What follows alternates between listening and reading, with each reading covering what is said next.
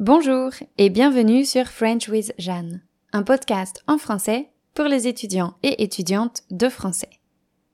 Vous écoutez l'épisode 2 de la série 15 sur des moments marquants de ma vie. Avant de commencer, j'aimerais vous signaler un petit changement concernant ce podcast. Jusqu'à maintenant, vous aviez la possibilité de vous abonner au texte des épisodes pour 5 euros par mois. J'ai décidé d'arrêter ce système pour être moins sous pression concernant le rythme de publication. Je l'ai remplacé par un autre. La possibilité d'acheter les transcriptions par série. Chaque série est composée de 6 épisodes et coûte 6 euros. Rendez-vous sur mon site web pour accéder aux transcriptions qui vous intéressent.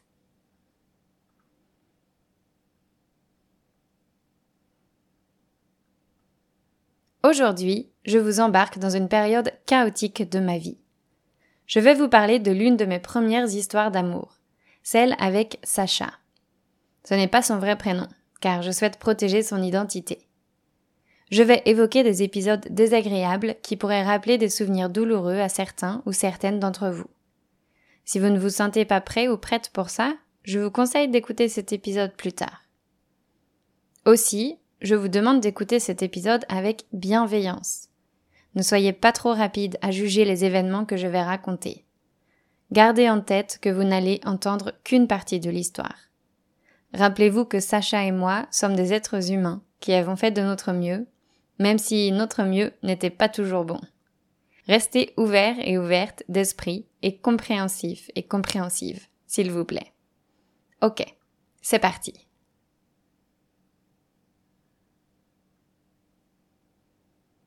Dans l'épisode précédent, je vous ai parlé de mon job d'été. Après ma première saison là-bas, je suis retournée à Nantes pour entrer en deuxième année à l'université. L'un de mes collègues, avec qui j'étais très amie, étudiait aussi à Nantes. On s'est donc retrouvés là-bas à la reprise des cours.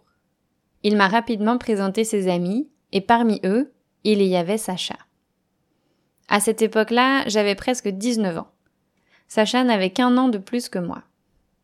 Il n'était pas très grand. Il me dépassait à peine. Il n'était pas costaud non plus.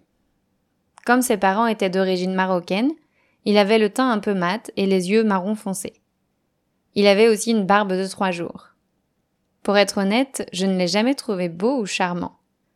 Je crois que ce qui a retenu mon attention, c'était sa joie de vivre et sa sensibilité. Notre groupe de copains et copines était essentiellement composé de garçons. Alors, l'ambiance était particulière. Il y avait beaucoup d'ego, de moqueries et de blagues stupides. Pour se faire respecter, il fallait parler fort et ne pas se montrer vulnérable, ce que Sacha faisait. Mais je sentais une certaine fragilité derrière ce masque, et je crois que ça m'a intriguée. On a commencé à flirter, lui et moi, et un soir, on s'est embrassés. Ensuite, on s'est plus ou moins mis en couple. Je dis plus ou moins, car je ne me souviens pas d'une prise de décision franche. Ce n'était pas quelque chose de réfléchi. On était jeunes, et je crois qu'on suivait simplement ce qu'on pensait être le modèle. Puisqu'on passe du temps ensemble, comme le font des amoureux, on devient un couple. Je dirais donc qu'on a vraiment appris à se connaître alors qu'on était déjà en couple.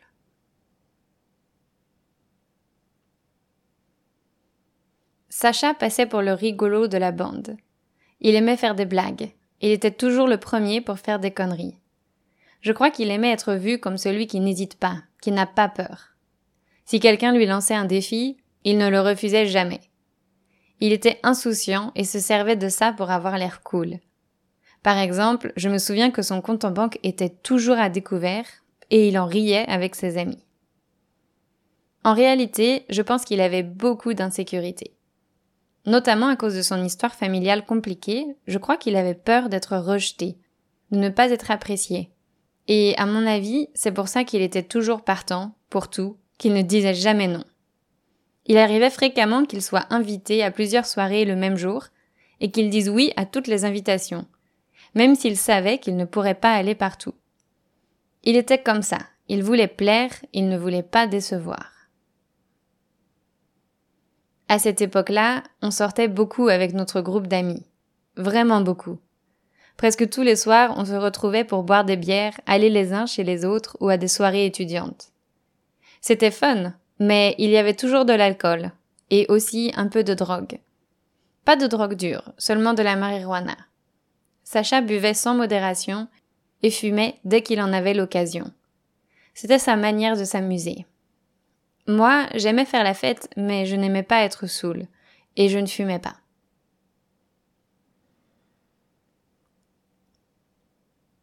Je voulais faire un portrait objectif de lui, mais je me rends compte que c'est très difficile. D'abord parce que cette histoire remonte à 10 ans, et ensuite parce que c'est difficile de décrire quelqu'un objectivement, surtout quand on le ou la connaît intimement. On a traversé quelques épreuves, lui et moi, alors forcément ça influence la manière dont je le vois.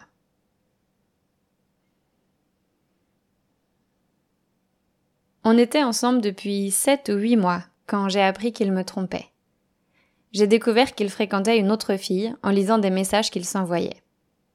Je sais que ce n'est pas correct de faire ça, mais l'envie de vérifier mon intuition était plus forte. Il voyait donc une fille de son école en même temps que moi et il lui faisait croire qu'il était célibataire. Cette situation a duré quelques semaines et quand je l'ai découvert, j'étais anéantie. J'avais 19 ans et à cet âge-là, les émotions sont fortes. Cela dit, ce qui m'a le plus blessé, ça a été d'apprendre que nos amis en commun étaient au courant de son petit manège. Personne ne m'avait prévenu. Avec du recul, j'ai réalisé que certains avaient essayé de me le faire comprendre, mais de manière trop subtile apparemment. En tout cas, je me suis sentie doublement trahie, par Sacha et par mes amis. Le pire dans cette histoire, c'est que c'est moi qui suis retournée vers Sacha pour lui demander de réessayer. Aujourd'hui encore, je n'arrive pas à comprendre pourquoi j'ai agi de cette façon. Mais c'est bel et bien ce que j'ai fait. Et je ne comprends pas non plus pourquoi il a accepté qu'on se remette ensemble.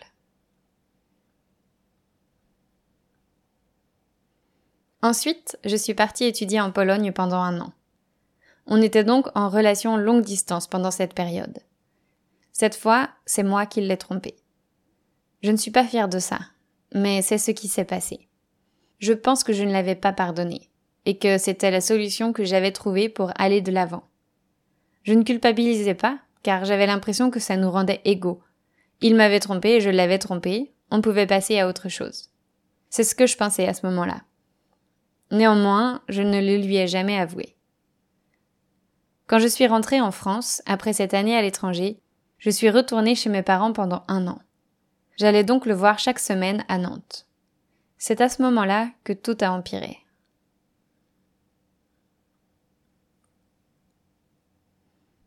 Sacha fumait et buvait toujours autant, et les effets étaient de plus en plus imprévisibles. Parfois, il était joyeux et faisait n'importe quoi. Je le surveillais car il pouvait devenir vraiment stupide du genre à courir au milieu de la route sans se soucier de la circulation. D'autres fois, il était ivre-mort et je m'occupais de lui. Je le ramenais à la maison, lui donnais de l'eau, le mettais au lit. D'autres fois encore, il devenait profondément triste et me parlait des difficultés qu'il avait, de ses problèmes avec son père, de son angoisse face à l'avenir, de sa peur que je le quitte. Il est arrivé plusieurs fois que l'alcool le rende méchant. Il m'insultait et se moquait de moi, et dans ces cas-là, je le laissais avec ses amis et je rentrais chez moi, très énervé contre lui. Il revenait toujours vers moi le lendemain, s'excusant pour son comportement, me promettant que ça n'arriverait plus. Et je le croyais. Aujourd'hui, je suis capable de voir tous les comportements toxiques qu'il avait. Mais au moment des faits, j'étais aveugle. Je l'aimais, j'étais très attachée à lui, et une partie de moi voulait le sauver, l'aider à sortir de ses schémas autodestructeurs. Je pensais que j'avais ce pouvoir-là. Évidemment, ce n'était pas du tout mon rôle, et je n'avais pas les outils pour l'aider.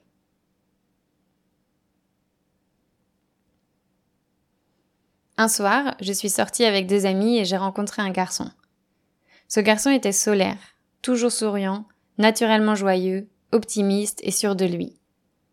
En sa compagnie, la vie semblait plus belle, plus facile. Cette rencontre m'a fait prendre conscience que la personnalité de Sacha était problématique et que notre relation n'était pas saine. C'était trop intense, trop angoissant, trop violent. J'ai réalisé que les relations amoureuses ne devaient pas être ainsi. Alors, j'ai commencé à mettre de la distance entre Sacha et moi.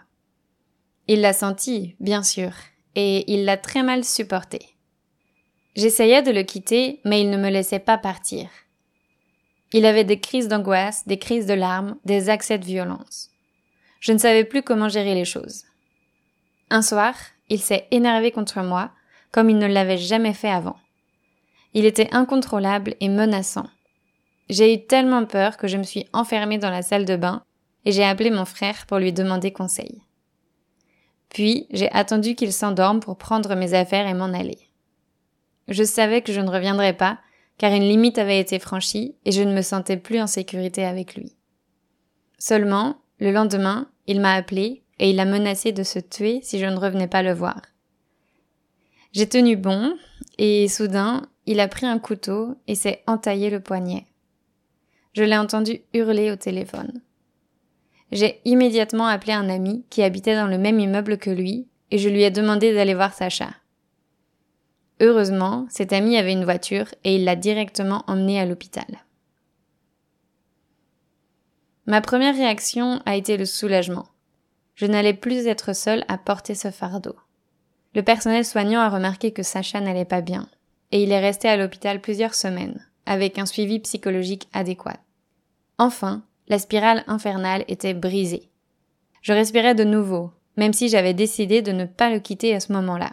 Je ne pouvais pas lui infliger ça. J'avais l'impression de l'abandonner alors qu'il était au plus mal.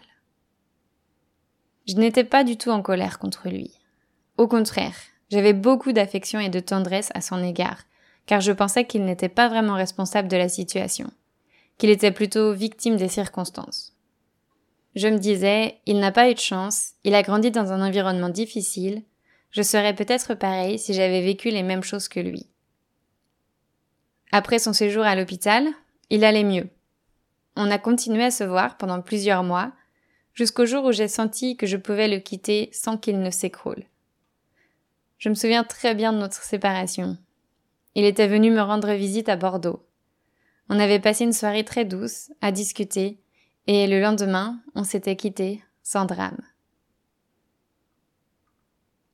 Je l'ai revu plusieurs fois après ça. Malheureusement, à chaque fois qu'on se voyait, il semblait perdre son fragile équilibre. C'était comme si me voir réveillait certaines de ses blessures. Alors, un jour, j'ai décidé de ne plus lui rendre visite. C'était le meilleur service que je pouvais lui rendre, la meilleure manière de l'aider. Aujourd'hui, je ne sais pas où il est ni ce qu'il fait. Je n'ai aucune nouvelle de lui et je ne suis plus en contact régulier avec nos amis de l'époque. Et je crois que c'est mieux ainsi. Ça a été un moment marquant de ma vie, pour plein de raisons, comme vous pouvez l'imaginer. J'en tire deux leçons principales. La première, c'est qu'il ne faut pas faire passer le bien-être de quelqu'un d'autre avant le sien. Il faut toujours privilégier son bien-être, sinon on risque d'en souffrir cruellement. La seconde, c'est qu'on ne peut pas sauver quelqu'un. On peut accompagner quelqu'un à aller mieux, le ou la soutenir au quotidien, mais on ne peut pas changer quelqu'un. On peut l'inspirer, l'écouter, discuter avec lui ou elle, proposer des solutions, être disponible, lui laisser de l'espace. Mais le changement ne pourra venir que de l'intérieur. C'est un chemin que seule la personne concernée peut faire.